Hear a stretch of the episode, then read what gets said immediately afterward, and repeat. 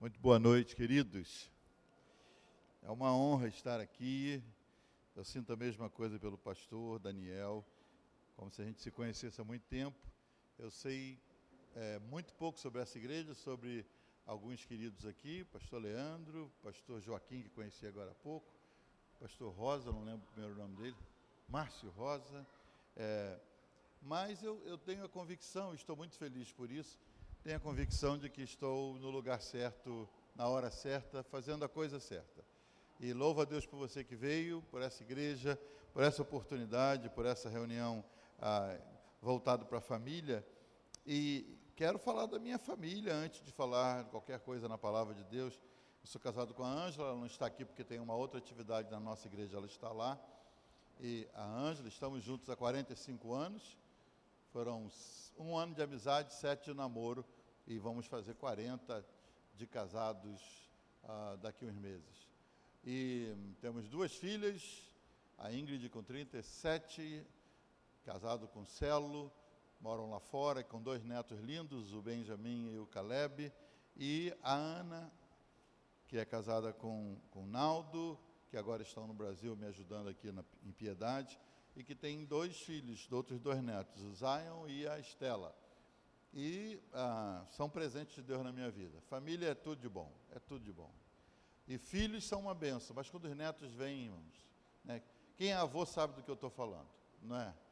Tem avô, mais algum avô aqui? Acho que dois, três, quatro. Sabe do que eu estou falando, não é? É porque é, neto, filho você cria com uma responsabilidade nos ombros de apresentá-los para a sociedade educados, bem aparentados, disciplinados. Você tem esse peso. E netos, a gente não tem peso nenhum, não é?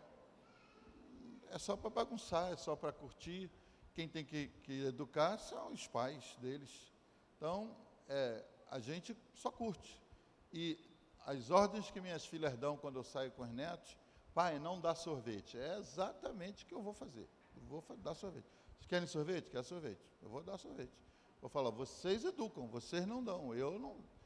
Se estiver doente, sim. Agora, não fazer vontade, não, Eu não fiz isso com as filhas. Com os netos, a gente está aqui para fazer vontade. E neto é muito bom. É, é, meu Deus, completa nosso coração. A Bíblia fala que eles são a alegria dos avós, né? E, e a gente está curtindo isso. É, mesmo tendo netos, não sou tão, tão idoso assim, mas nesses anos, estou com 62 anos de idade, mas nesses anos Deus tem me dado a graça de morar quase a metade aqui e a outra metade por 28 anos. 30 no total, mas convim duas vezes e passei um ano e meio aqui cada vez. Ah, mas no total foram quase 30 anos lá fora.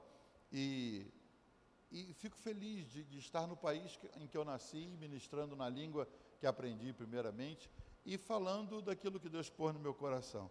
Eu disse que estou feliz por estar aqui, porque eu tenho a convicção de que o que Deus pôs no meu coração, e ele foi muito insistente naquilo que ele me pôs para ministrar, é pelo menos para uma pessoa aqui. Eu tenho essa convicção.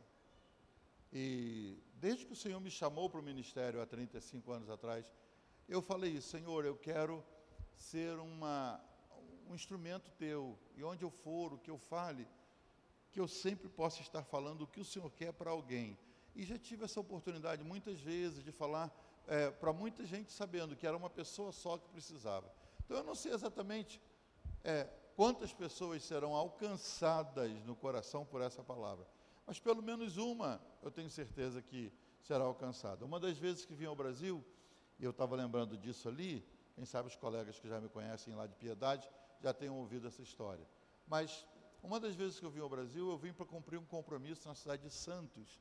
É uma igreja que tem cinco cultos no domingo. E um amigo que eu pregava sempre lá, ele falou: Olha, eu vou tirar férias e você pode pregar nos cinco cultos? Eu falei: Pode ficar tranquilo, eu vou. E eu vim ao Brasil. Cheguei na quinta-feira ou sexta e no domingo eu me preparei para ir para Santos. Então eu fui cinco horas da manhã para o aeroporto, o Galeão, para embarcar para São Paulo. Em São Paulo alguém ia me pegar, que eu tinha que estar no primeiro culto de manhã cedinho lá. E aí, na hora de embarcar, eu não estava com a identidade de Brasil, eu estava com o passaporte americano. E, e o homem falou: Você não pode embarcar com isso, porque é um voo doméstico. Eu falei, mas eu sou brasileiro, eu, tô, eu posso dar minha ficha toda. Você olha, E aquele homem cismou que eu não podia embarcar. Eu estava em São Gonçalo, hospedado na casa da minha sogra. Então, eu saí correndo e peguei um, um táxi, fui a São Gonçalo e peguei minha identidade. E, e aí não consegui voltar a tempo de pegar o primeiro voo. E eu estava muito irritado com isso. Aí eu cheguei, fui com a identidade brasileira, o sujeito já não estava mais trabalhando no guichê, era uma outra pessoa. Quando eu tirei a identidade, falou, não, nem precisa, pode passar. E aí eu falei, meu Deus, perdi o primeiro voo por conta de uma malequita que exigiu o, o, o documento que eu não precisava. Aí, não, não precisava. Eu falei, eu tinha o passaporte, quis contar. Assim, não, não precisa. Mas aí quando eu vou entrar, vem um aviso que aquele voo foi cancelado. E aí, irmãos, eu tive que correr no telefone e ligar é, para o pessoal de São Paulo e dizer, olha, eu perdi o primeiro voo, houve um incidente assim, assim, assim. Eu não vou, mas eu estou indo para um outro voo agora e fui para outro voo. E nesse outro voo, eles disseram que não, não daria tempo para eu chegar para o segundo culto. Mas eles disseram, mas se você pegar o, o, o nosso ônibus, o ônibus da companhia aérea, e ir para o Santos Dumont, tem um outro voo nosso saindo de lá. Você pode ir, a gente já transfere aqui. Então eu perdi o primeiro por causa do documento, o segundo foi cancelado. E aí, agora eu estava indo para ver se pegava um voo no Santos Dumont. E aí, quando eu saio do galeão assim, eu vejo o ônibus saindo assim. Só vi a traseira do ônibus assim. Fiquei parado ali. O que, é que eu faço agora? Aí vem um senhor muito bem vestido, ele diz assim: o senhor perdeu o ônibus? Perdi. O senhor tem que estar no outro aeroporto? Tem que estar no outro aeroporto. Eu levo o senhor lá. Eu tenho um táxi diferenciado. Aí ele me mostrou um carro dele, não era um carro de táxi, era um carro é, apaisano, o carro estava tava sem, nenhum, sem nenhum adesivo de táxi. Falou, não, eu sou um motorista especial. Amém. Deus mandou. Entrei no carro.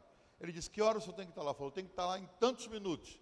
Esse homem subiu calçada, passou sinal vermelho, esse homem correu e eu orando atrás, Jesus tem misericórdia. O que, que eu falei aquilo? E ele, não, senhor vai chegar no horário. E, psh, e eu não tinha nem tempo, de, eu confesso que eu não lembro a fisionomia dele. Eu estava tão preocupado com a, com a, responsabilidade, eu já tinha perdido o primeiro culto, e meu amigo tinha viajado, e, e ele, eu falei, pode ir que eu falo. O primeiro eu já tinha perdido, o segundo estava comprometido, mas eu ainda tinha três cultos. Falei, então eu vou. E quando eu chego, irmão, parece brincadeira, parece filme de comédia. Quando eu chego no aeroporto Santos Dumont, ele falou assim: "Só quer que eu espere?" Eu falei: "Não, não precisa." Ele falou: "Pode acontecer alguma coisa." Eu falei: "Hoje aconteceu tudo que tinha que acontecer. Pode ir embora." E aí entrei correndo no, no, no Santos Dumont, no aeroporto. Aí quando eu fui no guichê assim, que eu fui para o avião, e disseram: "Ó, oh, o voo foi cancelado." O voo foi cancelado. E eu falei: "Voo foi cancelado." Eles me mandaram de lá para cá, é. Aí ela falou, mas ali do outro lado, olha, tem um guichê da outra companhia, eles devem ter voo. E aí eu corri lá. Quando eu corri lá, falei, eu preciso do voo. Tem o voo e tem vaga. Eu falei, então vamos lá. E aí ela falou, mas a gente não aceita cartão. Irmãos, eu fui catando dinheiro assim, fui juntando tudo assim em cima do balcão. E você hoje não carrega tanto dinheiro no bolso, mas eu fui colocando assim, e fui contando assim, e ela falou, é, não dá. E aí eu não pude embarcar. E eu fiquei parado assim, saí da fila, fiquei parado assim, dizendo: o que, é que eu vou dizer agora? Eu vou ter que ligar de novo e dizer que eu não, não fui para o primeiro, não fui para o segundo e não estou indo para o terceiro culto. Estou parado. Quando eu olhei para o lado assim, quem está do meu lado? O homem do carro. Ele não foi embora. Ele falou: E aí, vai, vai precisar de mim? E aí eu falei: Eu acho que vou precisar. Falei: Acho que vou para casa e ainda não tinha entendido o que, que Deus queria fazer, o que Deus estava falando. E aí eu entrei no carro dele, falei, vamos embora para casa. Falei, vamos para São Gonçalo, casa da minha sogra. E entrei no carro. Quando eu entrei no carro, eu olhei para o retrovisor e vi a fisionomia dele, não era o tempo das máscaras, e olhei, ali claramente eu comecei a dizer, Senhor, é a minha reputação. O, o, o colega está de férias, e eu garanti que eu iria. Eu já liguei uma vez, disse não vou para o primeiro, já liguei, não vou para o segundo. Agora eu estou ligando para dizer que não vou para o terceiro, nem para o quarto, nem para o quinto. Eu não vou para culto nenhum. O que, que esse cara vai pensar de mim? O que, que essa igreja vai pensar? Não é desculpa, é, fica, é feio, Senhor. Pensa na minha situação e tal. E quando eu estou falando assim, Senhor, as almas que estão lá, as pessoas estão esperando, o Senhor não valoriza isso? E eu conversando com Deus assim, não estou mais agressivo. E aí o senhor falou claramente comigo que era por causa do cara do táxi, do motorista. E eu fui e falei para ele assim: encosta o carro aí. Encosta aí, encosta aí. Ele encostou. Eu falei: como é que você está com Jesus? Aí ele começou a chorar. Ele começou a chorar. E eu falei: rapaz, eu quero com vontade de te matar. Sua causa, sua causa eu perdi os voos. Por sua causa eu fui barrado num documento, tive que voltar em São Gonçalo. Eu gastei dinheiro que eu não precisava. Por sua causa. O que, que você está fazendo? O que, que você está arranjando?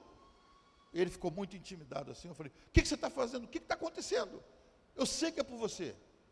Eu perdi cinco cultos. Eu vou ter que encarar meu amigo. Eu quebrei minha palavra. O que, que você está arranjando? Aí ele falou: Não, eu era um co-pastor de uma igreja e houve um problema e eu me magoei. Eu discuti com o meu pastor. Eu nunca mais voltei na igreja. Eu tirei minha igreja, minha família toda da igreja. Mas eu não aguento mais isso. E hoje é domingo e hoje eu estou triste porque eu já passei em frente à minha igreja, não entrei e começou a chorar. Eu falei: Para, para agora, para agora. Você vai voltar hoje à noite para a igreja? Vou voltar hoje à noite. Falei, vamos orar aqui agora. Orei.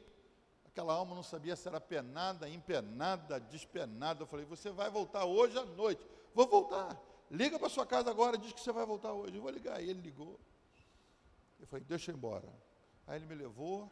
Eu não fui para os cinco compromissos. Meu amigo nunca mais me chamou para ir a Santos, para ir na igreja dele. Acho que até hoje ele não acredita nas minhas histórias. Mas eu aprendi uma lição com o Senhor, que entre a minha reputação ficar arranhada e uma alma ser alcançada, ele fica com a segunda opção. Ele disse: Um dia você falou, Jazz, que você queria ser instrumento meu para alcançar as pessoas.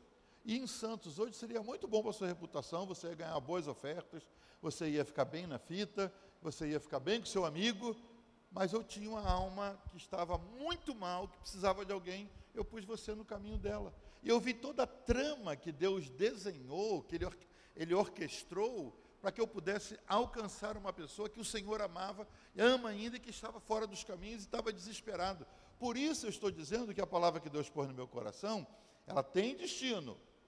Ela é para alguém aqui, é para alguém que está ouvindo, eu quero que você me acompanhe nessa, nessa meditação de hoje. Primeiro, segundo livro de Samuel, capítulo 21, é um texto muito bizarro, e a Bíblia tem histórias muito bizarras. Por que, que as histórias da Bíblia são bizarras? Porque elas são reais. As histórias da Bíblia não são histórias para nos encantar simplesmente. São para mostrar para nós que nós somos tão humanos quanto as pessoas que viveram antes de nós, que passaram coisas que nós passamos. E Deus age na vida deles como age na nossa vida. A gente tem um Deus que é justo. Quantos sabem disso? Digam amém. Mas a vida não é justa, queridos. Deus é justo, mas a vida nem sempre é. E é difícil continuar crendo e servindo a esse Deus justo quando a vida se torna implacável para nós. A gente sempre encontra pessoas nos gabinetes, nas ruas, nos aviões, que estão magoadas com Deus e não acham que Deus seja injusto. Mas quando a vida foi injusta com elas, elas acharam que Deus podia fazer alguma coisa. E, e, Deus não fez o que elas queriam, e por isso elas se, se magoaram e algumas pessoas, quando mais precisavam de sustento para um filho pequeno que estava criando sem pai, mulheres que criavam um filho pequeno, veio o desemprego. Aí diz, eu já não tenho marido, tenho esses filhos e agora fico desempregada. Outros que, de repente, no meio de uma luta para cuidar de uma família, vem uma enfermidade como o Covid, entra em casa e leva um ente querido. Às vezes, alguém fazendo de tudo para o casamento dar certo e o casamento desaba. Ou então, quando você ora, ora, ora, ora, e parece que Deus, pelo menos parece que Deus não atende, é nessas horas que a gente descobre a diferença entre viver e existir. Todo mundo que nasce existe, mas nem todo mundo que existe vive. Vou repetir para você. Todo mundo que nasce existe, mas nem todo mundo que existe vive. Existir é diferente de viver. É por isso que há um versículo na Bíblia que diz assim: Jesus falando, o inimigo veio para roubar, matar e destruir. Mas eu, Jesus, vim para que vocês tenham vida, e aí tem uma vírgula, e vida com abundância. Existem dois tipos de vida: o vida antes da vírgula, ou vida depois da vírgula. A vida antes da vírgula é a vida que todo mundo vive. A vida depois da vírgula é a vida que só vive quem tem Jesus. É a vida que ele dá.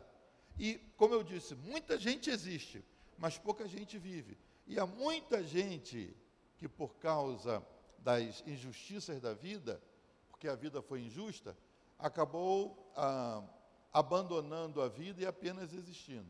Aí você vai para esse texto de segundo livro de Samuel, capítulo 21, que fala de uma mulher, e nós já vamos ler alguns versículos.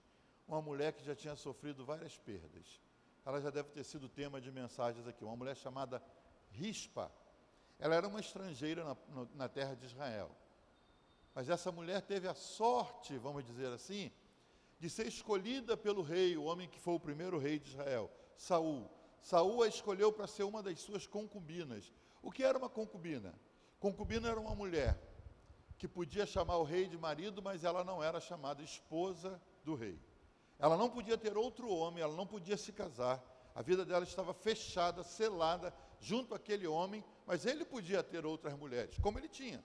Saul tinha outras concubinas, mas essa mulher chamada Rispa, que era uma estrangeira, foi escolhida por alguma razão, quem sabe por sua beleza, que isso era normalmente o primeiro critério que os homens escolhiam, os, os grandes, os governantes escolhiam para ter uma concubina, ele já tinha rainha que tinha direito às, maiores posses dele como herança, que tinha direito a estar com ele, ter um trono ao lado do rei, mas ele tinha as concubinas que viviam no palácio, que tinham boa vida, que tinham mordomias, que tinham filhos que eram chamados príncipes, porque eram filhos do rei, e ela só podia dar filhos ao rei. Mas essa mulher que tinha um marido a quem ela chamava de esposo, ela não tinha o direito de ser chamada de esposa do rei. O rei era esposo dela, ela era concubina do rei. Mas mesmo assim, ela tinha uma vida boa, ela morava no palácio, ela comia comida que se comia no palácio, ela tinha servas ao seu dispor, ela, ela dispunha de, de mordomias, ela tinha banhos com, com o que hoje se paga muito caro para ter, naquela época era mais caro ainda. Ela tinha tratamento de beleza, ela tinha tudo que o palácio dava direito a ela. Ela era a concubina do rei, só não era esposa, mas tinha direito ia viver no palácio enquanto ela andasse na linha, enquanto ela, ela fosse querida pelo rei, mesmo que ele não a amasse, mas se ele tivesse essa mulher para ter filhos com ela, ela era uma concubina e ela tinha essa vida. Mas ela vivendo no areio do rei, do rei, comendo a comida do rei, tendo roupas reais, essa mulher de repente enfrenta a guerra. A guerra chegou. E nessa guerra, o seu esposo, o rei, ele vai para a guerra com seus filhos, e ele morre na guerra, o rei Saul morre na guerra, morrem seus filhos.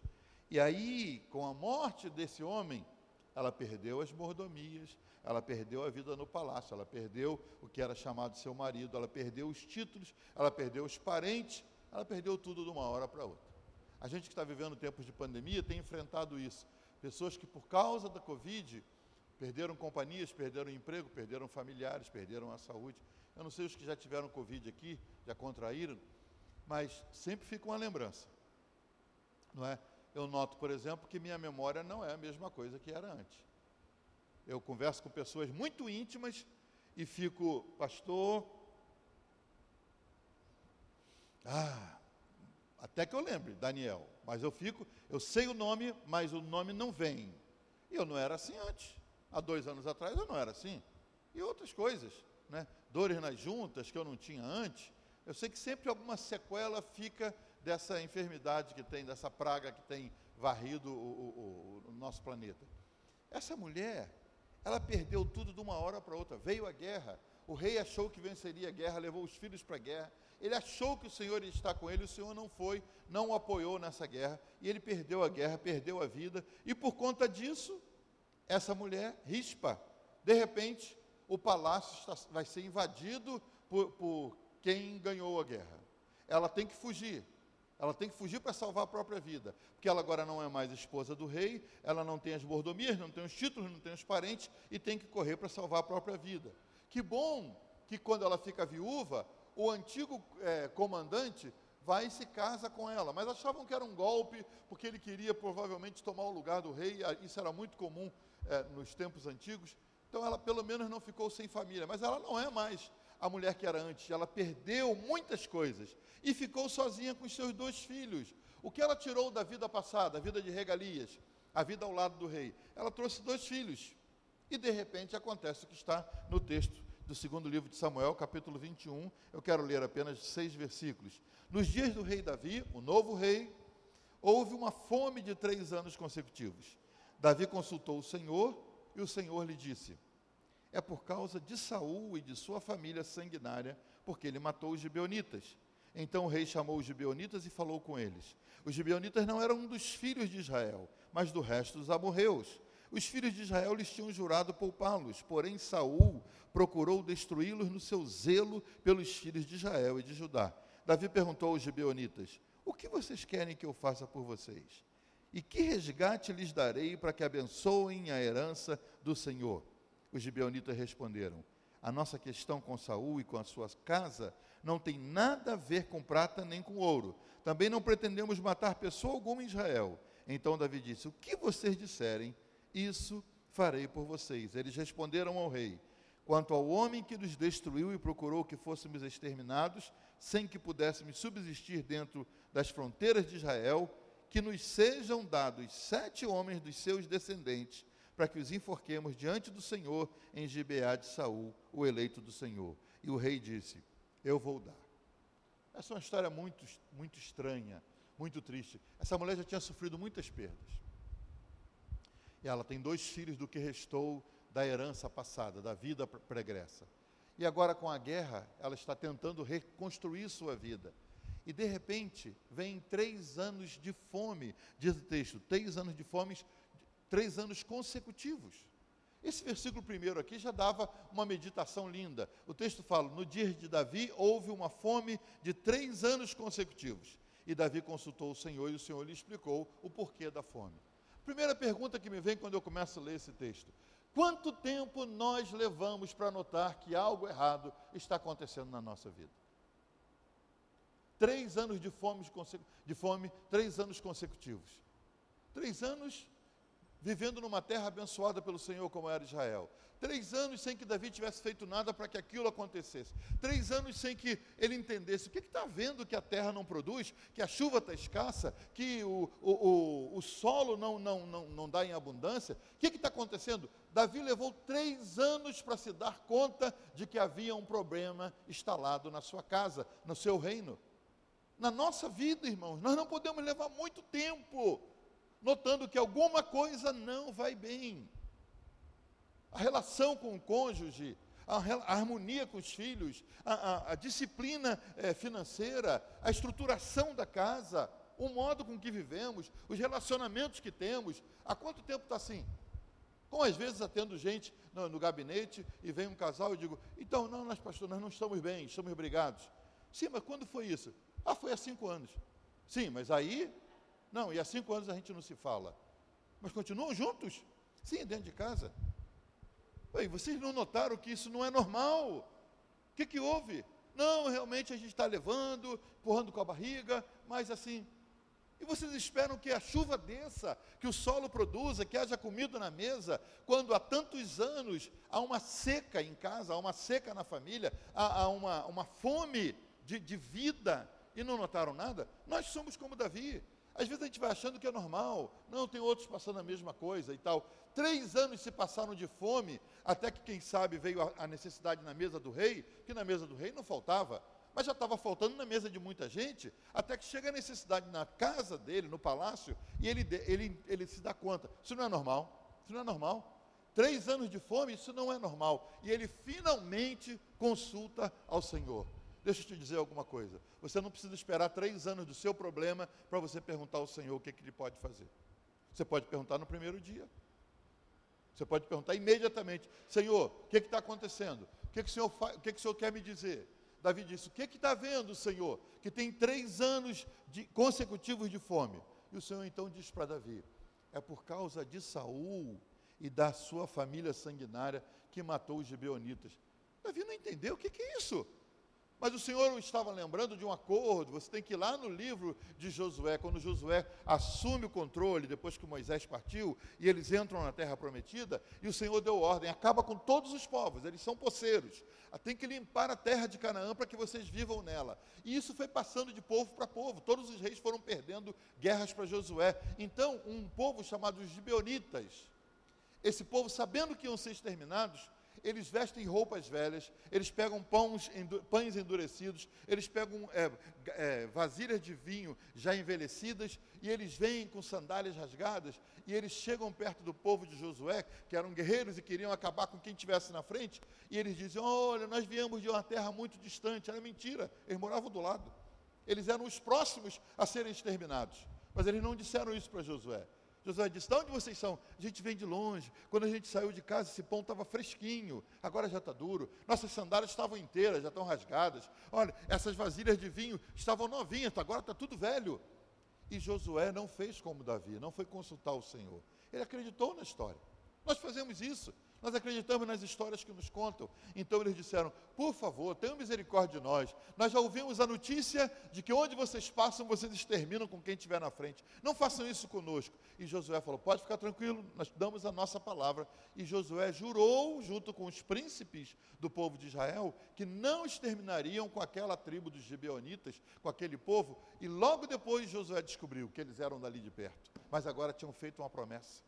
Naquela época, quem fazia a promessa mantinha a promessa. Hoje, hoje tem que fazer papel, o papel não vale, tem as entrelinhas, você liga, tem um contrato, você já fez trato com companhia telefônica, você sabe do que nós estamos falando, né? Você diz, não, pode ligar para todo mundo. Você liga, não, mas é porque foi internacional, foi para outro estado. Mas estava dizendo que era para todo mundo, mas lá tinha uma linhazinha no meio, pequenininha, dizendo menos para o Nordeste. E você ligou para o Nordeste, e aí tem que pagar uma taxa. E você diz, mas vocês disseram, mas estava no papel. Nem com papel hoje a gente confia no que dizem. Naquela época, eles tinham dito: Nós não exterminaremos vocês.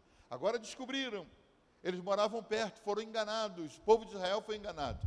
Mas porque Josué estabeleceu a palavra dele em nome do Senhor, ele disse: Ok, daqui para frente vocês vão ser rachadores de lenha e catadores de água. Vocês vão abastecer o povo com lenha e com água. E eles disseram: Pelo menos a gente fica vivo. E assim houve um acordo. Só que os anos se passaram. E depois, quando veio o primeiro rei, que era Saul, Saul não obedeceu esse acordo que foi feito lá atrás com Josué, em nome do Senhor, com carimbo de Deus, e, Sa e Saul começou a exterminar os gibeonitas. E ele quase que acaba com esse povo de gibeonitas. E aí vem a fome. E quando Davi, depois de três anos, pergunta para Deus: Que fome é essa? O que, que nós fizemos? Deus falou: Não foi você, foi seu antecessor. Saul quebrou o pacto que Josué estabeleceu. E ele quis exterminar os gibeonitas. E por causa disso a fome veio. Deus permite que algumas coisas desagradáveis aconteçam, não é para nos fazer mal, é para nos despertar. Quem sabe você está passando uma situação difícil, e não é que Deus queira o mal para você. Deus quer te acordar para alguma coisa que aconteceu e você não se deu conta. Alguma coisa que precisa ser arrumada, alguma coisa que precisa ser alinhada. Deus falou para Davi: Foi Saul antes de você, ele tentou exterminar os gibeonitas, e isso tem que ser acertado. O que, que Saul, o que, que Davi faz? Davi quer acabar com aquela praga. Davi quer acabar com aquela fome. Então ele resolve o assunto, ele vai para os. Já vou acabar, mas é importante que você entenda o processo. Davi quer resolver o problema. Davi vai nos gibeonitas que restaram e diz para eles: O que, que eu posso fazer? Eles disseram: aquele sanguinário de Saul e da família dele, ele tentou acabar conosco. A gente não quer ouro, não quer dinheiro, não quer nada, Davi. Porque Davi falou: Eu posso dar a vocês o que vocês quiserem. Eu preciso que vocês nos abençoem para que essa praga termine e a fome seja exterminada. Eles disseram: A gente não quer dinheiro, nem queremos mal nenhum do seu povo. Nós queremos que você nos dê. Ele falou: Qualquer coisa. Cuidado quando você diga assim: Qualquer coisa. Cuidado quando você empenhar a sua palavra. Davi disse: O que vocês pedirem? Eles disseram: Nós queremos sete descendentes do rei Saul que quis a nossa morte, que quis varrer o nosso nome da terra. E Davi falou: Eu vou arranjar. Ele sabia, tem em algum lugar aí algum descendente de Saul. E aí ele tem que buscar os descendentes de Saul. Ele arranja cinco netos de Saul, filho de uma, de uma filha de Saul, mas tem que ser sete. E aí ele acha rispa.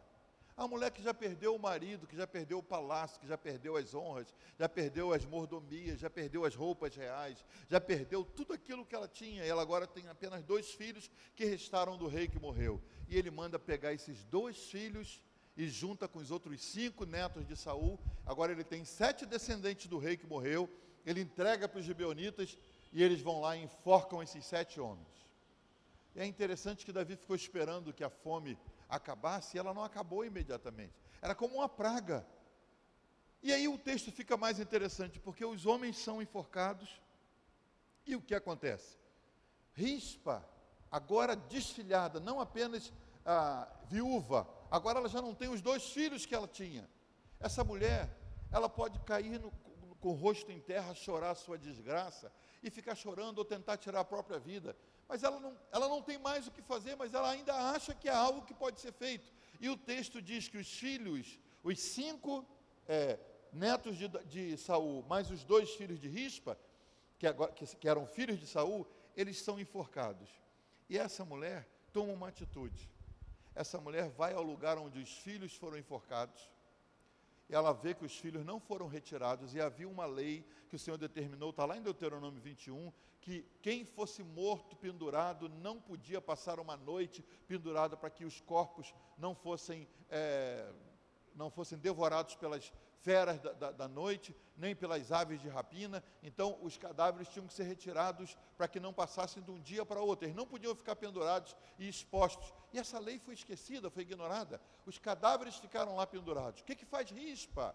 Rispa pega um pano, um tecido, ela vai para frente da, do lugar onde os filhos estavam pendurados, mortos. Ela arma uma tenda, uma espécie de habitação, um lugar. E ali era o princípio das colheitas. Ela vai para ali e ela fica com aquele pano, ela arma uma tenda, e com aquele pano ela fica enxotando as feras que querem vir de dia comer os corpos dos filhos e as aves que vinham de dia e de noite. Essa mulher não dormia, ela podia cochilar um pouco até que ela ouvisse o som de alguma fera ou de alguma ave chegando, e ela ficava ali enxotando aquelas aves, enxotando aqueles bichos. Ela corria o risco, ela enfrentava o mau cheiro dos corpos se decompondo, porque passou um dia, e passou uma semana, e passou um mês, foram vários meses essa mulher, não se sabe como ela se alimentava, mas essa mulher passou desde o início das colheitas até que vieram as chuvas. Diz os entendidos que isso levava de três a seis meses. Essa mulher ficou enxotando aves e espantando bichos para proteger os cadáveres dos filhos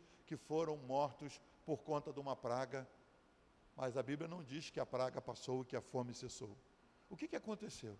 Ao longo desse tempo que essa mulher ficou lá espantando bicho, espantando aves, espantando ah, feras, alguém correu no palácio e falou para Davi: Você sabe o que está acontecendo, rei? Aquela mulher, ela endoidou. A mulher enlouqueceu.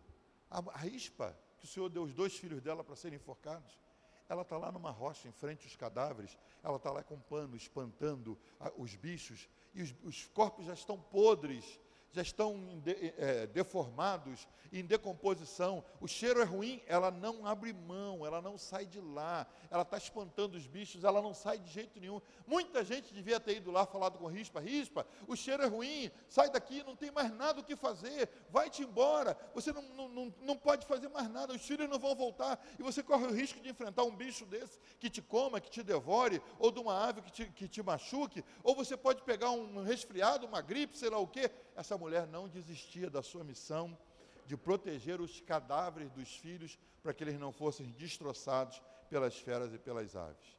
E numa noite que a gente está falando sobre famílias, o exemplo de rispa fala muito para mim e eu tento falar para você também. O que, que eu aprendi com essa rispa? Primeiro, a rispa nos ensina a tomar posição quando a gente tem que enfrentar uma situação na vida. A rispa, a, a, a vida da rispa para mim é como perguntando, como uma pergunta: até onde vai a minha tolerância com aquilo que me afronta?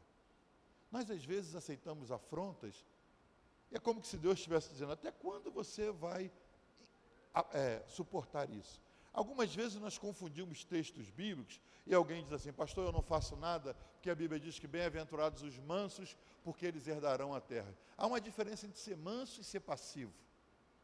Há uma diferença entre mansidão e letargia. Às vezes as pessoas tomam um, um, um, remédio de passividade e não se movem, pra, não reagem a nada que acontece no mundo. Você tem que aprender a fazer isso. Você não pode entregar os pontos da sua família, Às vezes é um filho que todo mundo já considera morto, porque ele saiu de casa, ele está nas drogas. Às vezes é um marido que abandonou a casa e está envolvido com amante, e as pessoas dizem: Olha, aí já acabou, sua família já foi, esquece esse cara, toca a vida para frente. Às vezes é uma carreira que, você, que os outros dizem: Olha, isso já perdeu. Às vezes é uma causa na justiça que o juiz já, já encerrou, já engavetou, e as pessoas dizem para você: esquece isso. Rispa, ela nos desperta para a realidade que a gente tem que sempre tomar posição. A Bíblia nunca diz para você, ó, oh, se acomode, cruza os braços e deixa a vida te levar como canta o Zeca Pagodinho. Não. Tomar posição. Todos nós que estamos aqui, provavelmente temos alguma situação em que a gente está tentando esperar para ver no que vai dar. Eu prefiro me arrepender de ter tentado e dado errado do que, me do que ter remorso de não ter feito nada para mudar a situação. E há muita gente que diz: deixa que Deus decide. Deus não faz o que nós podemos fazer. Alguém podia dizer, Rispa, seus filhos já morreram. Mas ela disse, mas eu não vou deixar que destruam os cadáveres. Eles são a única coisa que eu tenho, a minha lembrança. E ela sabia da lei, os corpos não podem passar pendurados. Ela não tinha autoridade para ir lá e tirar os corpos. Ela disse, eu vou ficar aqui protegendo. Quando chega no palácio a notícia, e alguém diz para Davi, Davi, a mulher está lá como uma louca, balançando um pano de um lado para o outro para proteger os cadáveres que já estão podres, pendurados lá na, na, na forca. Davi então se toca. E quem sabe o rei, o escolhido de Deus, o homem segundo o coração de Deus, se toca e diz: é verdade. Eles na realidade nem podiam estar lá. Há uma lei que o Senhor estabeleceu que os cadáveres não podem ficar pendurados de um dia para o outro, tem que ser retirados. E ele então manda que vão lá no lugar para onde levaram os cadáveres do rei Saul, ex-marido da, da, da mulher, da rispa, do rei Saul e dos filhos que morreram na batalha. Ele diz: entrem na região para onde eles foram levados, tragam os cadáveres deles, já são só os ossos, tragam, porque anos já se passaram, tirem os homens da cruz, da, da, da forca, tirem do, da onde estão pendurados e deem um enterro digno para essas pessoas que são parentes de, de Saul. E a Bíblia diz que depois que ele faz um enterro digno e a rispa volta para casa, aí o Senhor retira a fome. Aí diz que o Senhor retirou aquela fome, diz o versículo 14. E o Senhor então se tornou favorável para com a terra. Há coisas, queridos irmãos e irmãs, amigos que estão aqui hoje, que Deus não vai fazer enquanto nós não fizermos a nossa parte. Há coisas que nós não podemos dizer, Senhor, eu entreguei para Ti. Quando estamos nos isolando, nos abstendo de fazer aquilo que nós temos que fazer. Essa é a primeira lição que Rispa me ensine. Tome posição. O que, que você quer na vida? Isso aconteceu comigo. Eu namorei a Ângela sete anos. Fomos noivos duas vezes. Compramos móveis, aí rompemos o noivado, eu vendi os móveis que estavam em casa, ela vendeu os dela. E aí noivamos de novo. E aí compramos outros móveis brigamos, ela me mandou embora, eu vendi os móveis que estavam em casa, ela vendeu os que estavam na casa dela. Sete anos. Eu era um homem de Deus. Eu vivia dentro da casa de Deus. Eu estava envolvido com as coisas de Deus o tempo inteiro. Mas isso não permitiu que Deus entrasse na ação quando eu não estava fazendo o que eu tinha que fazer. Eu não mostrava responsabilidade. Eu queria casar e nunca me movia em torno do casamento. Até que um dia ela mandou um bilhete para mim, ela mandou um envelope, nunca esqueci desse envelope. E nesse envelope, quando eu balancei assim, tinha algo dentro. Quando eu abri, tinha um bilhetinho e um anel. Era o anel do noivado. Ela botou assim: aí vai o que resta do nosso relacionamento. Foi até de brincadeira, não é possível. Que isso? Eu amo essa mulher e ela me ama, e a gente vai casar um dia. E aí todo mundo da nossa turma já tava, tinha se casado, e eu não tinha me casado ainda. E aí eu fui lá na casa dela. Fui cheio de vontade, cheio de, de, de posição, de postura, de arrogância. E cheguei lá e falei: O que, que significa isso? Falou: Exatamente o que você leu. Falei: Você não me ama mais? Ela falou: Te amo tremendamente, como nunca amei ninguém. E como é que você manda o anel e diz que é o que restou do nosso relacionamento? Ela diz: Eu não aguento mais viver com um homem que eu amo e que não toma uma posição. Eu não sei que dia eu vou casar, eu não sei que ano eu vou casar. Eu vejo minhas amigas todas casando e eu não sei quando eu vou casar. E aí ela falou: acabou aqui. Eu voltei para casa, irmão, tinha um poço lá em casa. Eu sentei no poço e eu chorei como nunca tinha chorado. Minha mãe veio assim, me abraçou. Eu falei: mãe, não fala nada. Minha mãe me abraçou, fiquei chorando, e chorei, e chorei, e chorei. O que, que aconteceu? Eu tomei posição. Porque logo, logo apareceu um outro engraçadinho,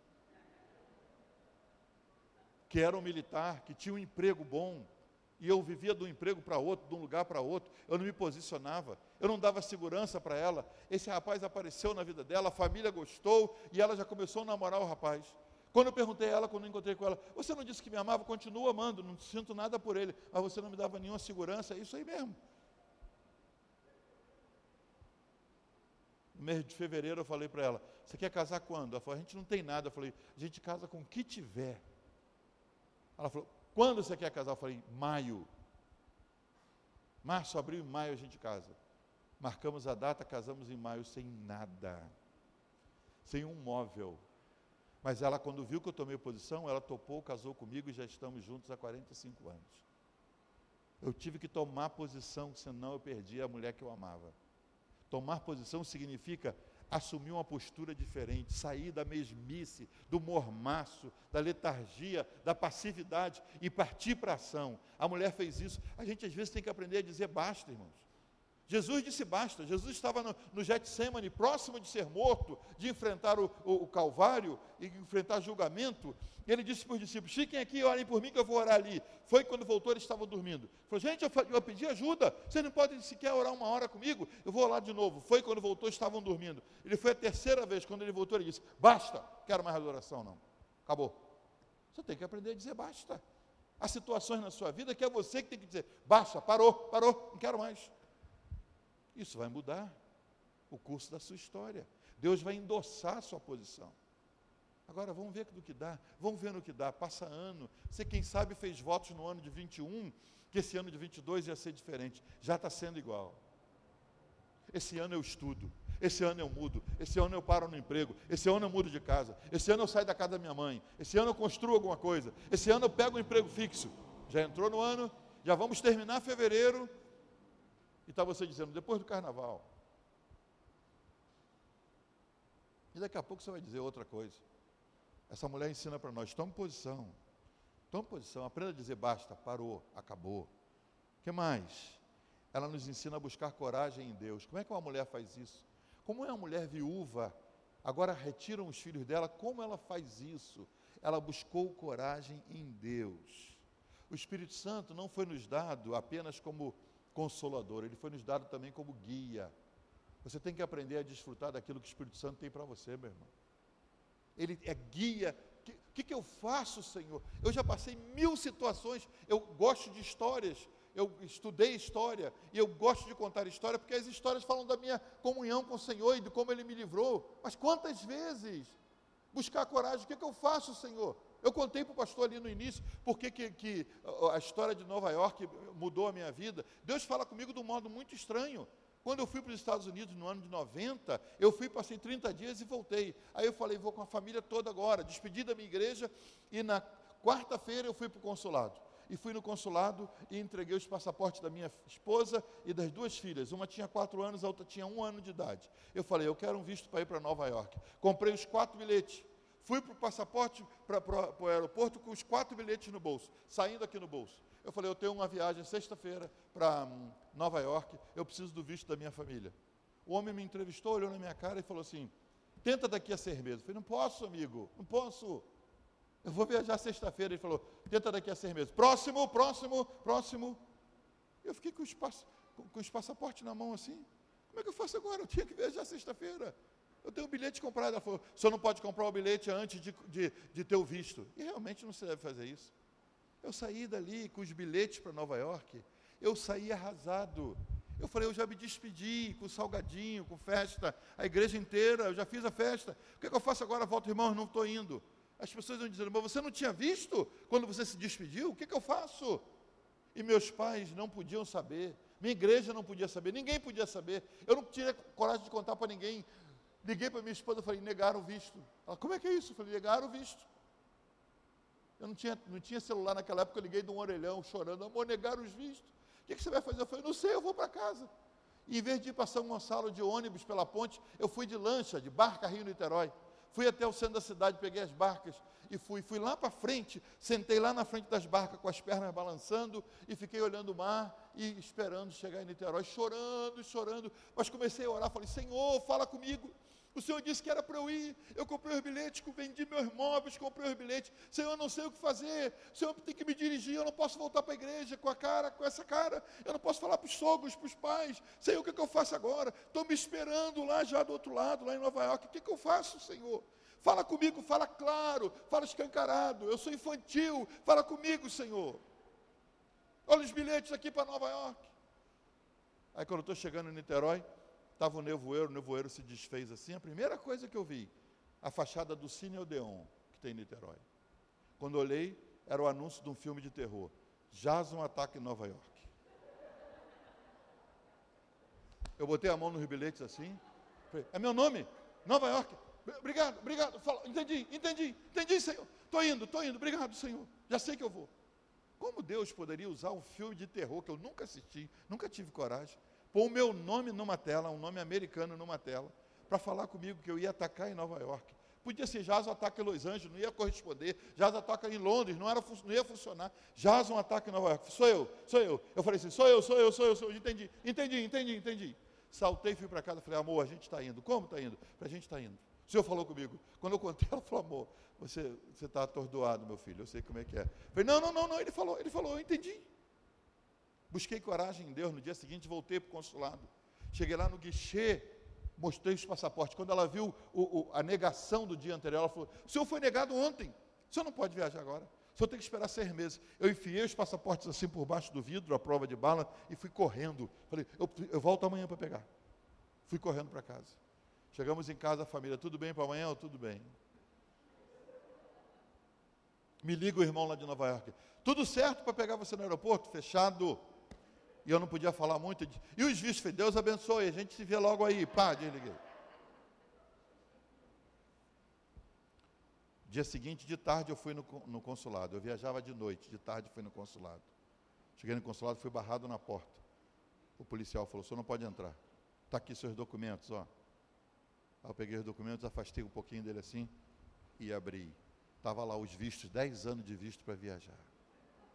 Eu não sei quem me deu o visto, irmão, nem quero saber mas eu sei que a coragem que eu precisava para enfrentá-los e voltar lá, quando eles disseram, só pode voltar aqui em seis meses, Deus me deu, porque eu não busquei no homem nem nos conhecidos. Você pode buscar coragem em Deus, que Ele vai te dar. Ah, eu sei o que eu tenho que fazer, eu tenho que tomar uma posição, mas eu não tenho coragem. Há coragem disponível em Deus, de sobra para você. Por último, quero terminar. Não desista da sua posição, do seu posto. Continue na rocha. A mulher foi para cima de uma rocha, armou uma tenda e com um pano ela abanava aqueles bichos até que o rei tomasse uma posição. Em casa, na igreja, como mãe, como pai, como ser humano, como professor, como aluno, como patrão, como empregado, você tem que manter-se no seu posto. O rei vai saber de você e vai tomar uma posição. O rei Jesus, ele está sempre atento e ele vai tomar uma providência. E a Bíblia diz que quando Davi tomou a providência, as chuvas vieram, Rispa voltou para casa, mas voltou aliviada, porque os cadáveres foram retirados, foram enterrados dignamente, e o nome dela foi lembrado e está sendo lembrado hoje, justamente aqui, como uma mulher que deixou algo para nós. Mesmo com as perdas que ela teve, ela deixou algo para nós. Eu, eu quero que você fique de pé, por favor. Eu não sei o que você está passando. Eu não sei que perdas você já teve.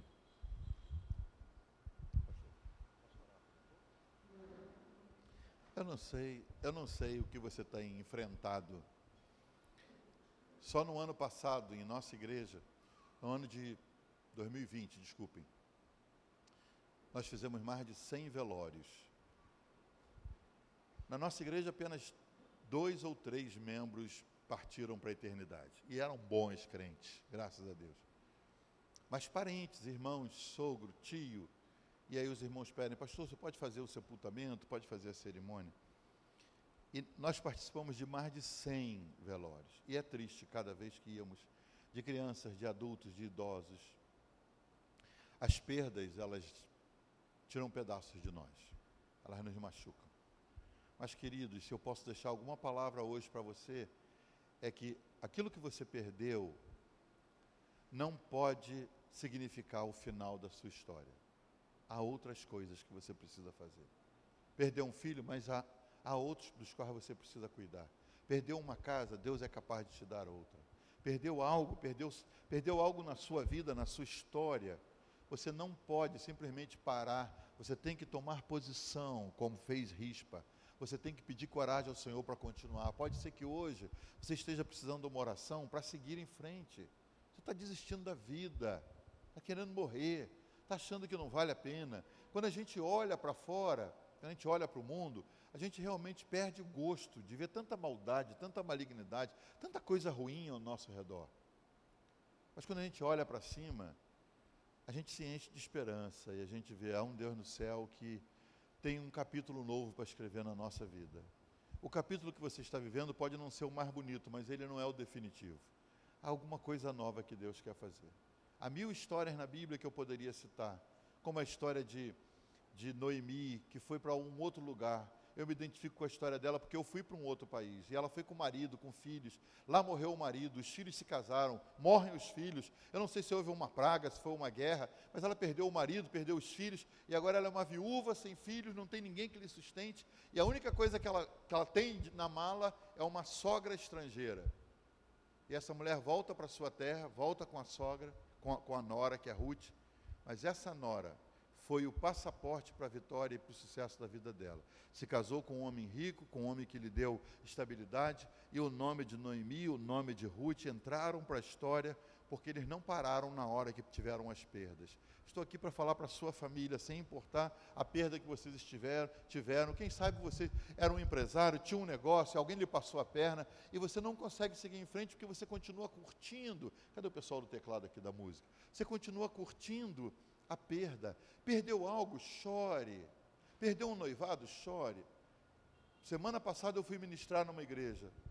E aí, no meio da mensagem, eu disse assim: Olha, se você está noivo e não sente que é a vontade de Deus, é melhor que você chore 30 dias por romper o noivado do que chorar 30 anos num casamento que Deus não aprovou. E fui embora. Ontem eu fui num encontro de pastores e veio uma senhora e disse: Pastor, tem que lhe comentar. Meu filho foi estudar fora e ele tinha aquela namorada. Eu falei, ele me apresentou. Eu falei, pois é. Pastor, e no dia de ir embora, ele chorou muito. Falou, mãe, aquela palavra foi para mim. Eu vou romper esse namoro, porque eu não sei se é o que Deus quer para mim. E ele chamou a, a, garota e disse: Olha, eu amo você e você me ama, mas eu não sei se, se é o que Deus tem para nós. Eu vou para essa, essa empreitada agora. E ele rompeu. E ele falou: chorou uma semana. Eu falei lá sábado retrasado, ele chorou uma semana. Depois ele falou: meu coração se limpou, eu estou bem. Liguei para ela, ela está bem também. Estamos livres, estamos é, é, sentindo a, a, presença e a graça do Senhor sobre nossa vida. Eu quero te dizer isso. Pode ser que você esteja enfrentando um tempo de, de choro, porque tem que tomar uma decisão, ou tomou uma decisão, ou tinha que tomar uma decisão e não tomou, porque você está com medo do, do, da reação, com medo da, das, dos desdobramentos. Essa noite eu vim aqui para te dizer que assim como rispa, você tem que tomar posição, você não pode ser passivo. Tem algo que você precisa fazer? Ore a Deus, Deus te orientando, você precisa de direção, Deus não vai te negar a direção, e Ele te dando, tome a decisão que você tem que tomar. Mas quem sabe você está dizendo, pastor, eu preciso de oração hoje. Eu preciso hoje que Deus me oriente. Pode ser que você esteja aqui e você nunca deu nem sua vida para o Senhor. Você veio porque está visitando, ou você veio porque é amigo do Evangelho, ou você tem alguém na igreja, você gosta de, das coisas de Deus, mas sua vida quem manda é você, não é Jesus. Você nunca deu sua vida para Ele. Eu queria te desafiar essa noite a tomar essa decisão, a mais importante da sua vida, dizer: quero dar minha vida para Jesus. Se você quer fazer isso, você vai ter 60 segundos, porque é uma decisão que você tem que tomar. Você não pode é, postergar, você não pode adiar. Você está tendo a oportunidade, a Bíblia diz: se hoje ouvires a sua voz, não endureça o coração. Se há alguém para Jesus que quer dar sua vida para Jesus, eu quero orar por você. Você pode sair do seu lugar e vir à frente ou fazer um sinal e a gente vai entender que você está tomando essa decisão. Há alguém para o Senhor? Alguém que hoje sente que essa palavra é para você, sente foi para mim essa palavra. E eu quero dar minha vida para Jesus. Nós vamos fazer uma festa aqui e vai ter outra festa lá em cima. Mas se não, se não há alguém para tomar essa decisão, se todos que estão aqui, quem sabe, já fizeram isso, eu quero orar por você que ouviu essa palavra e disse: Eu preciso tomar uma posição na minha vida, eu preciso de coragem, eu preciso me firmar na rocha que é Cristo, eu preciso de ajuda espiritual hoje. Eu quero orar por você. É alguém que quer sair do seu lugar e vir à frente, nós vamos estar orando por você. Você pode fazê-lo agora. És Deus de perto e és Deus de longe. Alguém que quer oração essa noite? Eu sei que eu vim para ministrar para alguém.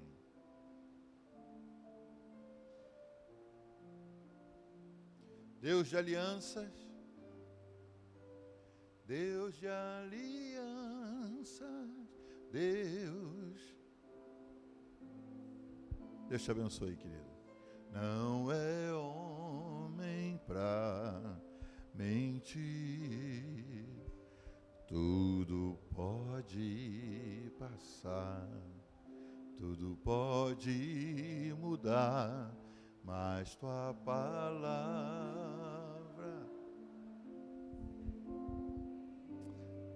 É verdade, Deus é um Deus de aliança. Ele disse que estaria conosco todos os dias e não nos desampararia.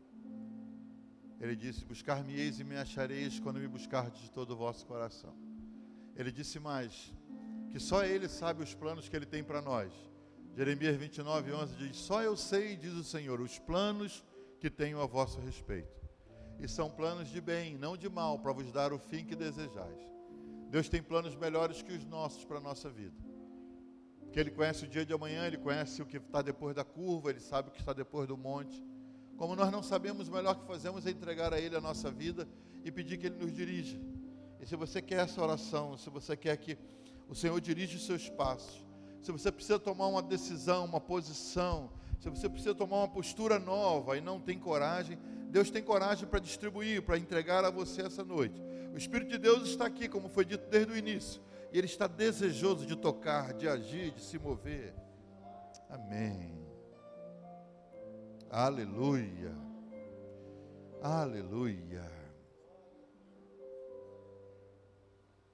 Aleluia.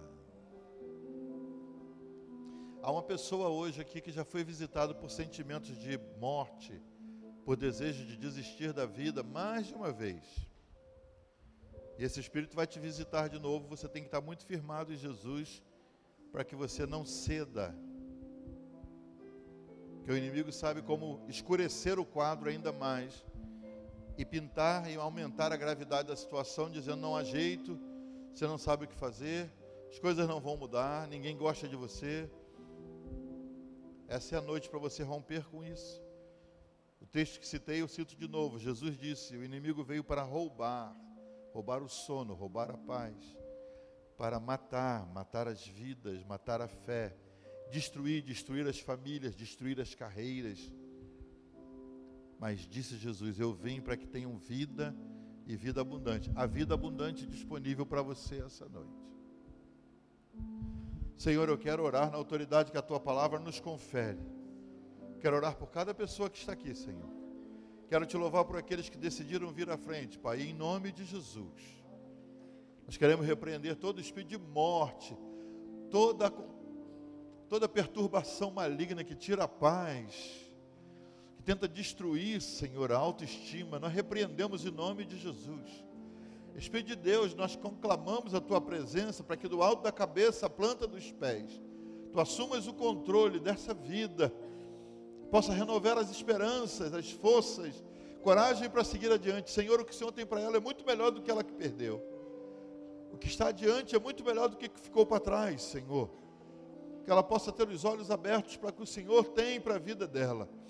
E que ela possa se render completamente, Senhor, ao teu controle e desfrutar daquilo que o Senhor tem para a vida dela. Pai, em nome de Jesus, a família que ela representa, Senhor, o que essa vida traz diante de Ti, o que ela entrega e o que ela espera receber, recebe essa noite.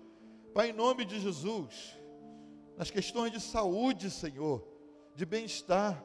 Entra, Senhor, nessa casa, entra com autoridade. E tudo aquilo que o inimigo tentou semear, nós anulamos agora em nome de Jesus. Em nome de Jesus, Pai, em nome de Jesus. Senhor, o desejo de mudar, o desejo de fazer algo novo, o desejo de assumir uma nova postura, mas às vezes falta coragem. Senhor, nós ministramos sobre essa vida. E ela não está aqui sozinha, ela representa alguém mais, Senhor. Oh Deus, que o desejo do coração dela possa ser esquadrinhado pelo teu espírito, Senhor. Faz os ajustes e cumpre o desejo do coração. Há algo que falta ser feito, Senhor, da direção da luz, Senhor. E que ela possa ter um testemunho para contar, Senhor, nos próximos dias. Pai, em nome de Jesus, em nome de Jesus em nome de Jesus. Há portas que ainda não se abriram, Senhor, mas tua palavra diz que a porta que tu abres ninguém fecha, que tu fechas ninguém abre. Há uma porta para se abrir na vida, Senhor. Oh Deus, nessa vida, diante dela, dá coragem para que ela dê o passo, Senhor, e passe por essa porta, ainda que ela não consiga enxergar o que está do outro lado que ela possa dar um passo de fé e cruzar esse horizonte, cruzar essa barreira e entrar pela porta que tu abres essa noite, em nome de Jesus. Em nome de Jesus. Ó Senhor, eu quero clamar por essas mãos, para que elas sejam produtivas. Tu tens um caminho novo, Senhor, tens uma empreitada nova para esse meu irmão. Alguma coisa diferente do que ele faz, diferente do que ele está envolvido. Tu tens algo, Senhor, mas às vezes as perguntas vêm como? Através de quem? Senhor, tu tens as pessoas certas para colocar no caminho dele. A gente que ele não conhece, que o Senhor vai trazer na direção dele, e ele vai entender que é o Senhor que está trazendo. Mas também tira do caminho dele aqueles que não são teus, não são enviados por ti. Dá discernimento, dá sabedoria, Senhor. E faz o próspero e abençoado. Pai, em nome de Jesus. Em nome de Jesus. Essa vida é tua, Senhor. 100% tua. E toda reivindicação maligna nós repreendemos em nome de Jesus. Ela pertence ao Senhor. Sentimentos, pensamentos, intenções, tudo que ela tem, tudo que ela representa pertence ao Senhor. Vem assumir o controle, Espírito de Deus. Vem responder essas perguntas que ainda são feitas, Senhor, e que não têm resposta. Vem responder, Senhor.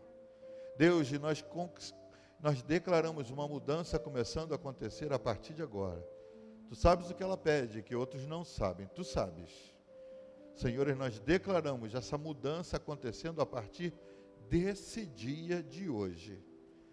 Nós marcamos o dia de hoje como o início da melhor fase da vida dela. Em nome de Jesus, em nome de Jesus.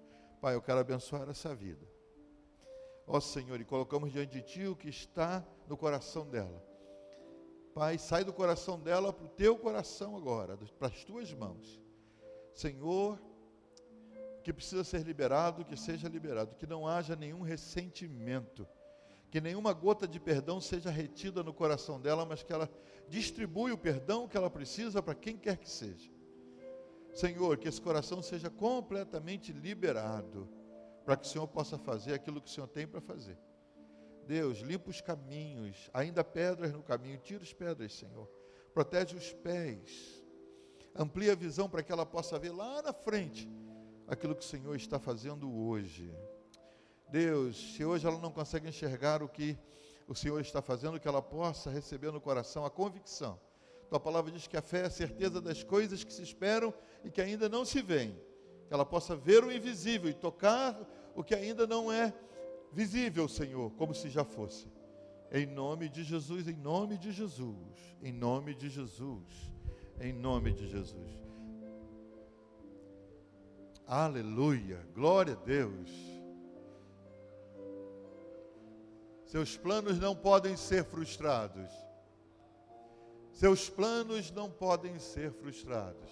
Deus de aliança, Deus de aliança Deus de promessas. Você pode voltar para o seu lugar, Pastor Daniel, por favor. Ele não é homem para mentir.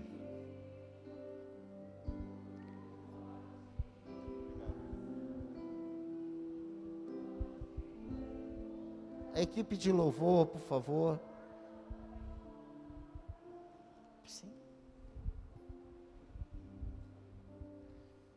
Pode cantar. Deus de aliança. Obrigado, Senhor. Obrigado.